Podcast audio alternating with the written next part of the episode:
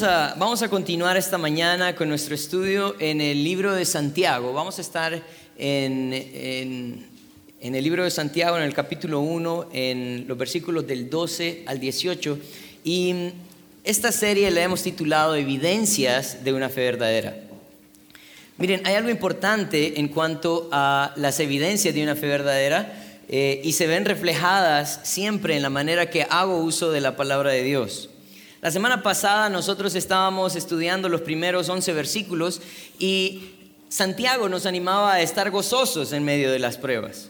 Porque cuando nosotros tenemos una prueba debemos de entender que hay un propósito detrás de ella. En, en en el versículo 3 él estaba animándonos y nos decía, sabiendo que la prueba de vuestra fe produce paciencia. La idea de paciencia es la misma idea de algo que se convierte en algo más resistente. Así que él decía, la, prueba de vuestra fe los hace más fuertes. Pero no solamente eso, sino que también eh, a, lo largo de las pruebas nosotros podemos ir siendo formados. ¿verdad? Y en el versículo 4 él estaba diciendo que iba a haber una obra completa y el propósito es que nosotros fuésemos perfectos y cabales. O sea, la idea es que no nos falte cosa alguna. Pero estas no son buenas noticias para muchos de nosotros porque ¿a quién de ustedes le gustan las pruebas? Levanten la mano, vamos a ver. A nadie, ¿verdad? Sabía que nadie iba a levantar la mano. Pero ah, esta, es una, esta es una enseñanza importante para nosotros porque nos daría entonces eh, la mente y el corazón para poder resistir la prueba, para poder pasar la prueba cada vez que se presente. Este, este, domingo nosotros vamos a estudiar los versículos del 12 al 18 y ahora él está hablando acerca de las tentaciones. Y yo quiero decirles algo bien importante. Miren, tentación y prueba en su palabra original eh, son sinónimos. Y ustedes pueden decir, bueno, ¿cómo es eso? Sí, son sinónimos. Son sinónimos pero tienen una connotación distinta. La prueba tiene el propósito de hacer algo bueno en mí, formarme, llevarme a, reconocer la necesidad de la palabra de Dios y a, llevarme a depender más de Él y a formarme. Esa es la idea de la prueba. Pero la tentación tiene una connotación negativa. Y eh, lo que sucede con la prueba es que si yo no, la tentación, perdón, si yo no resisto la tentación, entonces eso lo que trae a mí es tristeza y también el deseo de alejarme de Dios. Y esta mañana yo espero que el Señor me dé la sabiduría para poder eh, explicar este punto, ¿no? Y que no salgan diciendo, ¿cómo tentación, prueba? ¿Qué fue? ¿Cuál fue la enseñanza de hoy? Sino que vayamos a nuestros hogares y a nuestro diario vivir conscientes de que nosotros, cada vez que somos probados, implícitamente eh, damos la oportunidad para que una tentación se lleve a cabo. Así que vamos a dejar este tiempo en las manos del Señor y quiero que inclinen su rostro y oremos. Padre, queremos esta mañana pedirte que seas tú, Señor. Pedirte que seas tú delante de nosotros, que seas tú también preparando nuestro corazón para poder aprender acerca de las tentaciones. Señor, que el deseo tuyo es que nosotros podamos resistir la tentación. Que esta mañana nosotros podamos ver los beneficios de resistir la tentación, que veamos el peligro que hay en ser tentados, pero también, Padre Santo, que nos ayudes a ver las herramientas o el recurso que nos das para poder, Señor, ser aprobados en el tiempo de la prueba y la tentación. Gracias por tu iglesia, Señor, y ayúdanos a cada uno a examinarnos esta mañana y poder salir esta mañana eh, gozosos porque tenemos herramientas importantes para nuestra semana, para nuestra vida, para compartir también a otros, Padre. Gracias, en tu nombre santo oramos. Amén. Entonces, eh, nuestra serie, como les dije, se llama Evidencias de una fe verdadera, pero el día de hoy hemos titulado esta enseñanza Victoria sobre la tentación. Como les dije al principio, verdaderamente hay dos connotaciones y quiero que ustedes lo tengan presente, pero en el versículo 12, eh, Santiago empieza animándonos, empieza animándonos, dándonos a conocer el beneficio que hay en resistir la tentación. El versículo 12 dice así, dice, bienaventurado el varón que soporta la tentación, porque cuando haya resistido la prueba, recibirá la corona de vida que Dios ha prometido a los que le aman. Miren, hay algunos puntos importantes en el versículo 12. Porque en primer lugar dice que el hombre que resiste o que soporta la tentación es, según el versículo, vamos a ver, digámoslo con convicción. El hombre que resiste la tentación es bienaventurado. Miren, la idea de esta palabra bienaventurado eh, tiene la idea de alguien que es sumamente gozoso. No alguien que es gozoso, es alguien sumamente gozoso. Bienaventurado el, eh, el que resiste, el varón que soporta la tentación, porque cuando haya resistido la prueba, recibirá la corona de vida. Entonces, el beneficio que nosotros encontramos al resistir las tentaciones es gozo. Y es que miren, eh, la única herramienta que nosotros tenemos, eh, y es más que suficiente, para poder soportar la prueba es la sabiduría de Dios. En el versículo 5, ah, Santiago estaba diciéndoles, en medio de las pruebas, ¿qué es lo que usted necesita? Hablábamos en los grupos casa la semana pasada y decíamos, muchas veces nosotros pedimos fuerza, Señor, dame fuerza para soportar este, este tiempo difícil. No, no es fuerza lo que usted necesita. Lo que usted necesita es sabiduría. Usted necesita sabiduría. Y cuando usted hace uso de la sabiduría de Dios, usted comprueba la voluntad de Dios. Usted comprueba que es perfecta, ¿verdad? Como dice también Romanos 12.2, ¿verdad? Que es buena, que es agradable, que es perfecta y eso trae gozo a su vida. El salmista, ah, el, el rey David en los salmos, él él hablaba acerca de la sabiduría y del gozo que había en, seguir los mandatos del Señor de esta manera. En Salmo 116, 11 dice, me mostrarás la senda de la vida. Eso es, este es su canto al Señor. Él estaba diciendo, yo sé que el Señor me mostrará la senda de la vida. Dice, en tu presencia hay plenitud de gozo. Así que algo importante que nosotros encontramos al resistir la prueba es porque estamos haciendo uso de su palabra, estoy poniéndola en práctica y yo encuentro gozo al obedecer su palabra. Yo no tengo nada que temer, hay gozo. Pero no solamente eso, dice, también dice, cuando haya resistido la prueba, recibirá la corona de vida que Dios ha prometido a los que le aman. Cuando estamos hablando de la corona de la vida, no estamos hablando de su salvación. Y yo quiero que nosotros tengamos esta parte clara. Él no está tratando de hablar de su salvación. Esto es como un galardón. Como cuando eh, los atletas eh, en el tiempo de, los romanos, ellos venían y tenían las Olimpiadas y tenían que pasar varios, varias pruebas físicas. Y al final coronaban a aquel a, quien había salido ileso y que había ganado. Entonces le ponían una corona de laurel, ¿verdad? Esa es la misma idea de esta corona, es un galardón. Pablo habla acerca de este galardón. Le estaba hablando a, Timoteo, en 2 Timoteo, 2 Timoteo 2, eh, él estaba diciéndole lo siguiente, si, si si quieren, pueden buscarlo conmigo en 2 de Timoteo, perdón, 4, 6. Dice, miren la condición en la que está Pablo en este momento. Dice, porque yo ya estoy para ser sacrificado y el tiempo de mi partida está cercano. He peleado la buena batalla, he acabado la carrera, he guardado la fe. ¿Cuál es la condición de Pablo en este momento? Él está a punto de ser ejecutado. De pronto estos son los últimos días de su vida, pero hay algo que él tiene seguro, que él ha peleado la buena batalla, que él ha acabado la carrera y que él ha guardado la fe. Entonces él tiene la plena seguridad de lo que sigue en el versículo 8. Dice, por lo demás, me está guardada la corona de justicia, la cual me dará el Señor juez justo en aquel día, y no solo a mí, sino también a todos los que aman su venida. Así que este es un galardón que el Señor va a dar al final de su vida. Cuando usted haya corrido la buena, la, buena carrera, cuando haya peleado la buena batalla, cuando usted haya hecho uso de la palabra del Señor para poder resistir las, las tentaciones, Él tiene un premio para usted. Pero este premio, según el, versículo 12 y este versículo que acabamos de leer, el 8 también, el 12 de Santiago 1, dice que esta corona de vida Dios la ha prometido a quienes? A los que le aman.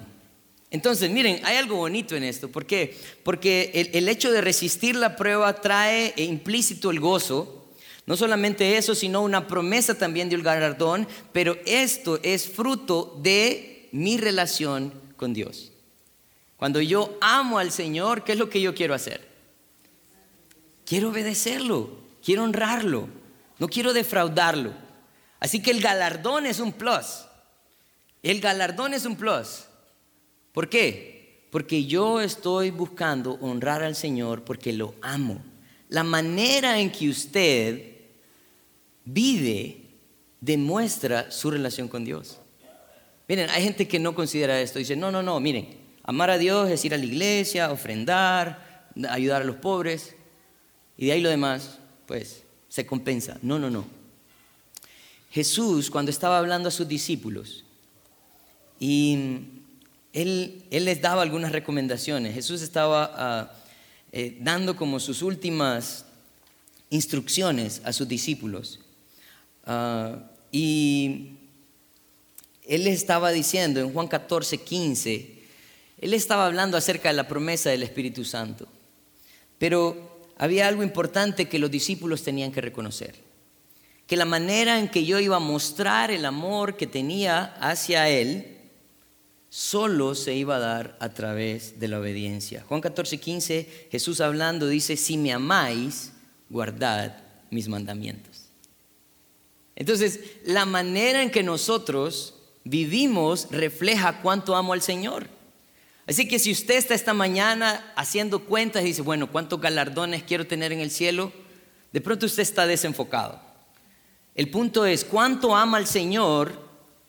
No le importa si va a haber un galardón, lo que a usted le importa es que el Señor se sienta orgulloso de su Hijo. Eso es lo más importante. Me parece interesante que Santiago, cuando empieza a hablar de las tentaciones, empieza a hablar de los beneficios de resistirla. Porque, como les dije antes, la prueba tiene una connotación positiva, ¿no? Un trabajo de Dios para mi vida. Pero la tentación tiene una connotación negativa.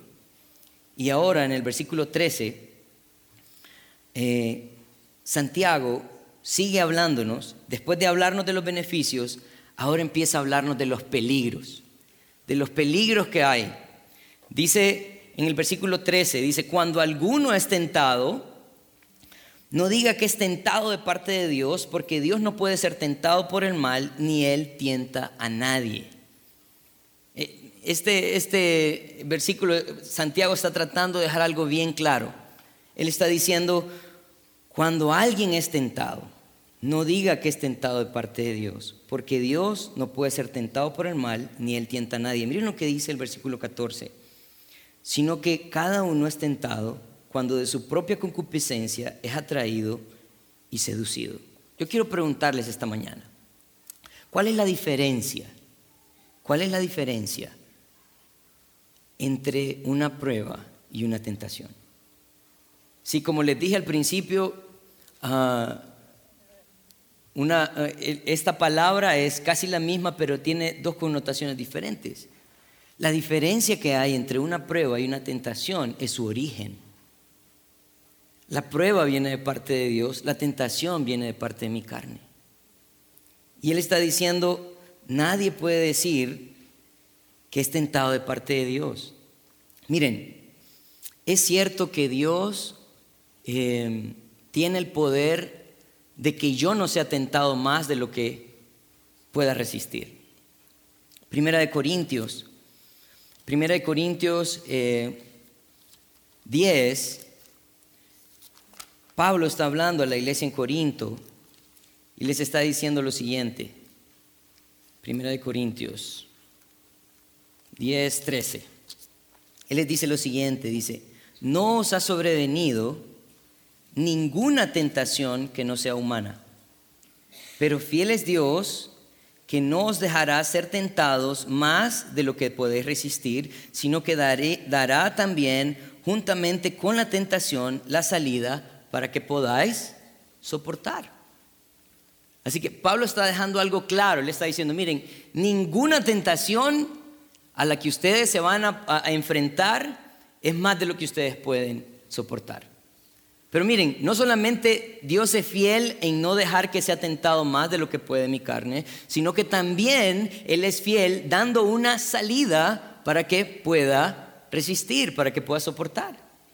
Así que sí es cierto que de pronto Dios tiene el poder sobre esta tentación de permitir que no sea tentado más de lo que yo eh, pueda ser tentado, pero Dios no produce la tentación. Jesús cuando hablaba a sus discípulos y les estaba enseñando cómo orar, en Mateo capítulo 6, hay una parte en el Padre Nuestro, el versículo 13, Jesús les está diciendo, miren, estas son las cosas que ustedes tienen que pedirle al Señor. Y lo que ustedes tienen que pedirle al Señor, versículo 13, entre, entre todo lo demás que está enseñando, dice, no nos metas en tentación o prueba, mas líbranos del mal porque tuyo es el reino y el poder y la gloria por todos los siglos. Amén. O sea, el Señor estaba diciendo, ustedes pueden pedir al Señor que no, lo, no los meta en una prueba, que no los meta en una tentación, ustedes pueden pedir a eso, pero también pueden pedir que los libre del mal. Esa palabra mal también puede traducirse como el maligno. Líbranos del maligno, Señor. Líbranos del mal, líbranos del maligno. ¿Y por qué le podemos pedir a Él? Bueno, lo mismo, el mismo versículo lo menciona, Él dice, porque tuyo es el reino y el poder y la gloria por todos los siglos. Amén. Así que cuando usted es tentado, ¿a quién debe recurrir? Cuando usted en su carne se ve atraído y seducido, ¿de quién debe depender? De aquel que da las fuerzas para librarlo de la tentación. Así que eh, Santiago está queriendo dejar esto claro. Él está diciendo, saben, hay un peligro, hay un peligro en nosotros.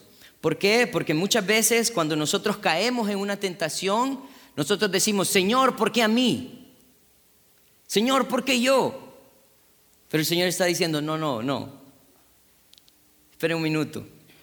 Yo le di las herramientas, yo le di la dirección, yo estoy aquí para usted, pero usted decidió obedecer su carne. El versículo, el versículo 14 ah, empieza hablándonos acerca del proceso de esta tentación. ¿Cómo es que alguien logra caer en una tentación entonces? Dice, sino que cada uno, dice, es tentado cuando de su propia concupiscencia es atraído y seducido. Miren, esta, este atraído y seducido es la misma acción que tiene un pescador cuando pone un señuelo en su anzuelo. ¿Verdad? Él pone un señuelo en su anzuelo, tira el anzuelo y seduce al pez, ¿verdad? Y lo hace pescado. Dice que cada uno es tentado cuando de su propia concupiscencia es atraído y seducido. Dice, entonces, dice, la concupiscencia después de haber concedido da luz al pecado y el pecado siendo consumado da luz a la muerte. Miren, hay algo bien importante en estos versículos, porque él asemeja no solamente la obra de un pescador, sino que también eh, una mujer eh, que concibe, pasa su preñez y da luz. Tenemos algunas mujeres embarazadas en, la congregación. Eh, y la verdad, esto no ha sido de la noche a la mañana, ¿verdad? ¿Verdad, Wendy? No ha sido de la noche a la mañana. Ah, esto no fue tampoco obra del Espíritu Santo, ¿verdad? Eh, lo que está tratando de decir es, ¿saben? El, el hombre cae en la tentación porque decide coquetear con el pecado. Decide coquetear con el pecado. Y yo puedo fingir todo lo que yo quiera. Yo puedo fingir todo lo que yo quiera. Yo puedo actuar como un buen hombre, como un gran cristiano, como un hombre que, tiene principios, pero tarde o temprano, tarde o temprano, va a haber un reflejo de lo que verdaderamente soy. Tarde o temprano. Así como alguien de pronto puede esconder una relación y decir, usted es el novio de tal, no. Usted puede esconder una relación. Es más, Usted puede esconder el hecho de que usted eh, intima con una persona, usted puede esconderlo también. Pero después de nueve meses va a ser difícil esconder un hijo. Así que Él está diciendo, ¿saben qué es lo que pasa? Que nosotros empezamos a coquetear con el pecado. Y ese coqueteo empieza a abrir puertas. Y esto, tarde o temprano, va a dar fruto. Por esa razón nosotros somos tentados. Y Él muestra entonces el peligro para decirnos, si usted hoy está coqueteando con el pecado, huya, huya. Pablo también a Timoteo le decía, huye de las pasiones juveniles, huye. Usted tiene el recurso, huir, correr. Correr no es para cobardes, sino para valientes. Usted debe de reconocer el peligro que hay en la tentación. Nuestra carne es débil. El que esté firme, dice la palabra de Dios, vea que no caiga. El corazón del hombre es engañoso. Así que no podemos confiar en nuestros sentimientos. Mucha gente dice, no, lo que le dicte su corazón. No, téngale cuidado a su corazón. Téngale cuidado a su corazón. Así que eh, Santiago está hablándonos, miren, me parece que e, es, interesante, ¿no? Como él primero empieza hablándonos de los beneficios de resistir la, tentación, pero no solamente eso, sino que ahora habla de los peligros, pero en los versículos siguientes, en los versículos 16, eh, perdón, sí, en los versículos 16 al, al 18, nos habla acerca de los beneficios o el recurso que nosotros tenemos para vencer la tentación. Así que si hasta este momento usted no ha puesto atención, este es el momento. Este es el tiempo, porque aquí es donde está eh, también la parte que nosotros necesitamos aplicar. Estas son las herramientas para nosotros. Versículo 16 dice, hermanos míos, no erréis. Esta palabra no erréis es lo mismo que él estuviera diciendo, no se equivoquen, no, no se confundan, no sean engañados.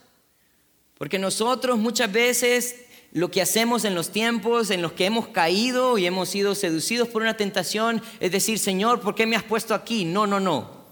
No se equivoquen. No se equivoquen. No erréis. Versículo 17 está dándonos la razón.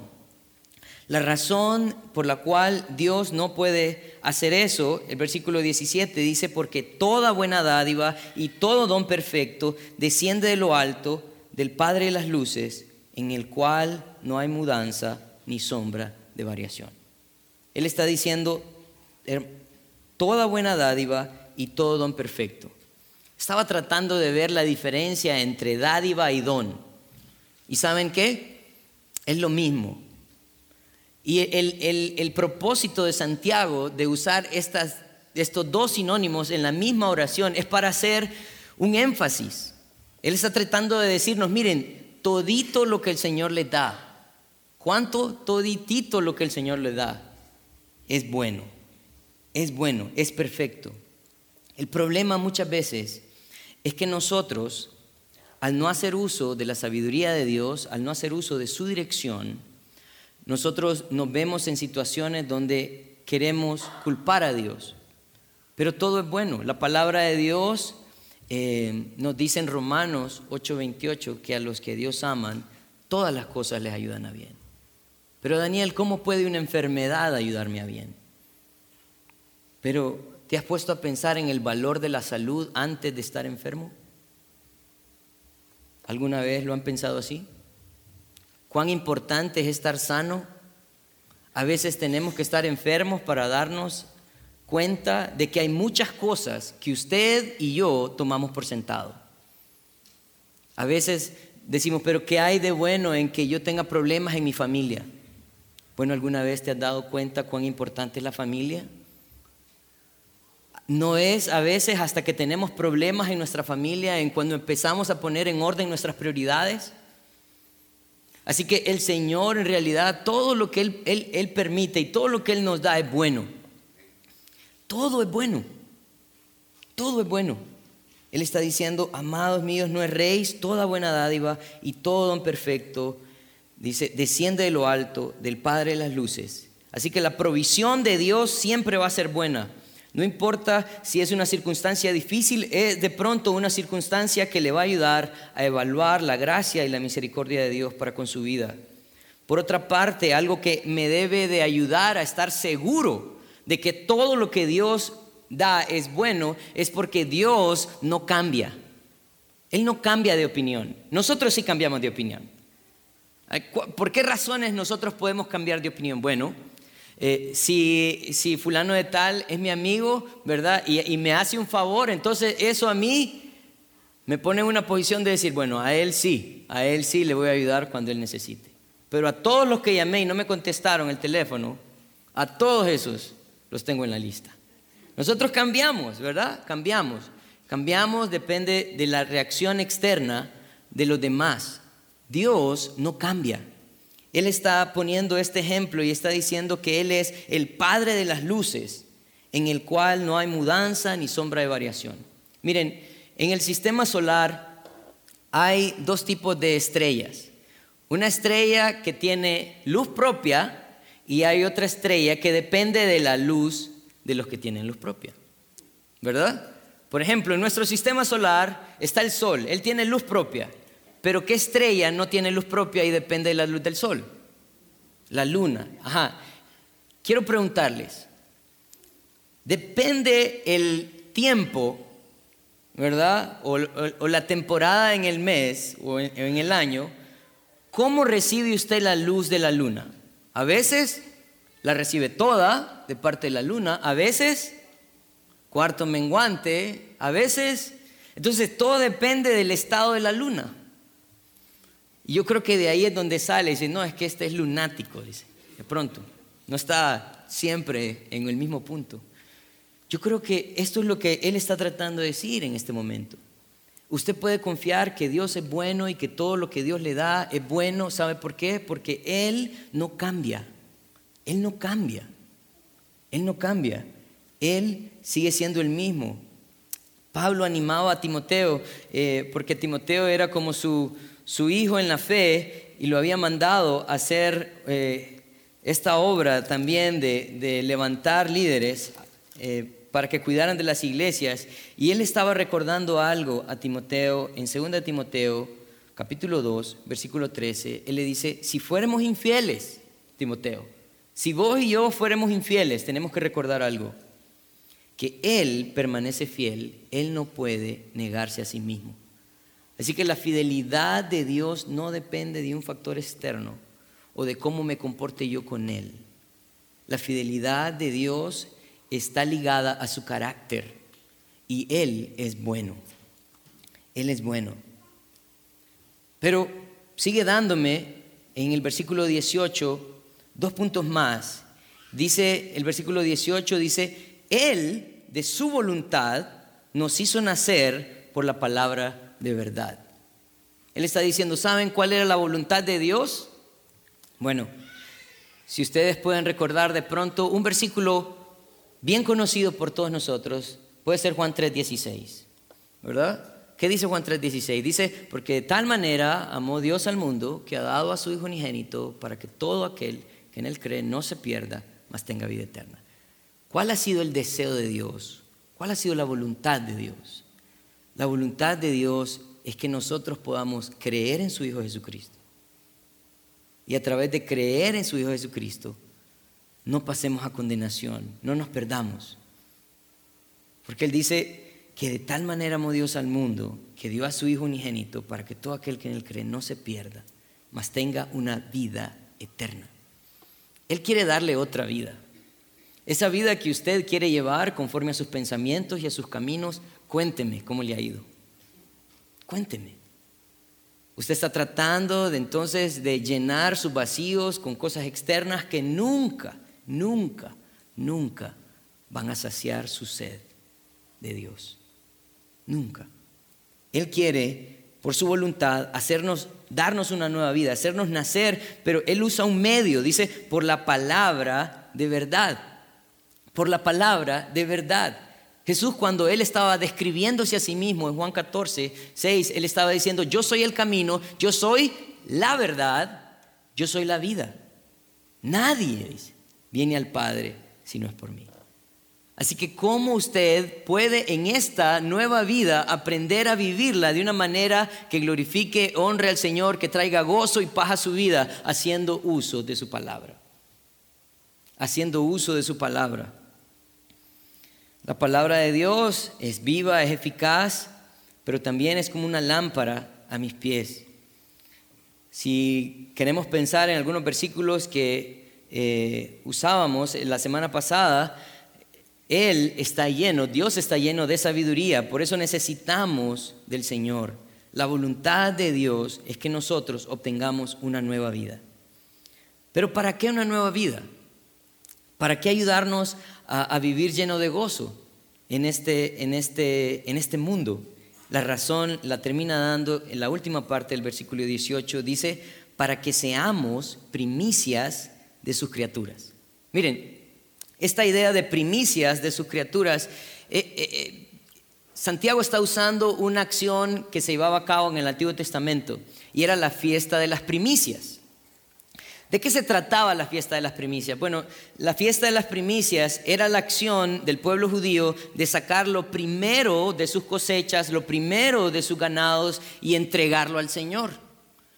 ¿Con qué propósito? Bueno, con el propósito de decirle a Dios o reconocer de parte de Dios, esto que me diste, esto primero que me diste, te lo entrego a ti porque yo sé que de ti viene todo, yo sé que puedo depender de ti y esta ofrenda es el reflejo de mi confianza, mi gratitud y mi devoción a ti. Santiago está diciendo, ustedes deberían de ser esas primicias. Ustedes deberían de ser esas primicias. Ustedes deberían de ser el reflejo de la fidelidad de Dios. Ustedes necesitan ser la evidencia clara de que Dios se merece la honra, la gloria y la alabanza. Así que si nosotros no pasamos la, tentación, no es porque Dios no nos ha dado los recursos es porque nos hemos dejado llevar por nuestros propios pensamientos y nuestros propios deseos. Yo estaba pensando e-, esta semana eh, en cómo, cómo amarrar toda esta idea de la tentación y las pruebas.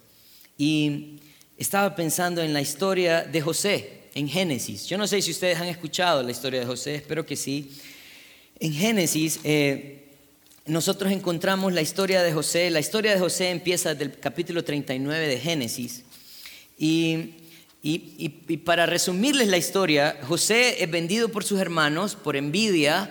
Eh, José no solamente es vendido por sus hermanos y es llevado a Egipto como esclavo, sino que a la casa en la que él fue llevado, la esposa de esta, de esta persona a la cual él estaba ahí ayudándole, eh, se enamora de él y quiere seducirlo para acostarse con él y él huye Así que ella toma la, oportunidad para acusarlo entonces de violación injustamente, lo meten a la cárcel.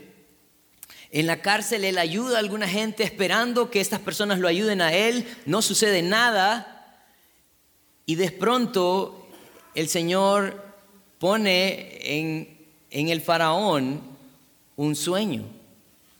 Y este sueño era eh, que iban a haber siete años de, abundancia, pero de ahí iban a haber siete años de calamidad.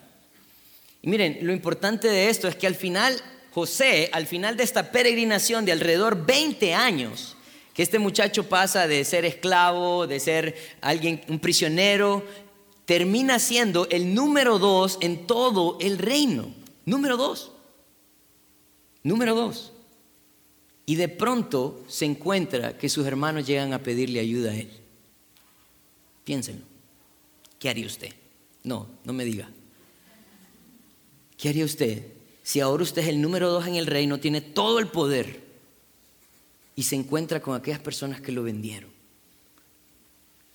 ¿Qué habría pensado también la esposa de Potifar que lo acusó falsamente? El número dos. Pero cuando José se revela a sus hermanos, él les dice, ahora pues, el capítulo 45 de Génesis, versículo 6, ahora pues no os entristezcáis ni os pese haberme vendido acá, porque para preservación de vida me envió Dios delante de vosotros. Él está diciendo, no se preocupen, todo esto tenía un propósito de Dios para guardar su vida. Ustedes saben que si José no hubiera actuado conforme a la voluntad de Dios, Israel no existiría porque hubieran muerto de hambre en el desierto. Y de pronto nosotros tenemos mucho que aprender esta mañana en cuanto a lo que es una prueba y en cuanto a lo que es una tentación. Quiero concluir con un par de cosas, tres cositas. Resistir la tentación es el reflejo de la obra de Dios en mi vida y el gozo que trae cada día. Miren, el reflejo de resistir la tentación es esa relación que yo tengo con Dios. Es que yo no lo quiero deshonrar, así que no le hago caso a mi carne. Eso trae gozo cada día. Lo más peligroso de olvidar la importancia de la sabiduría de Dios es dejarme llevar por mi propia sabiduría y mis deseos. Yo no los voy a animar a que prueben, los voy a animar a que resistan. Porque según los versículos que acabamos de leer, el fin, el fin de obedecer la tentación siempre va a ser muerte.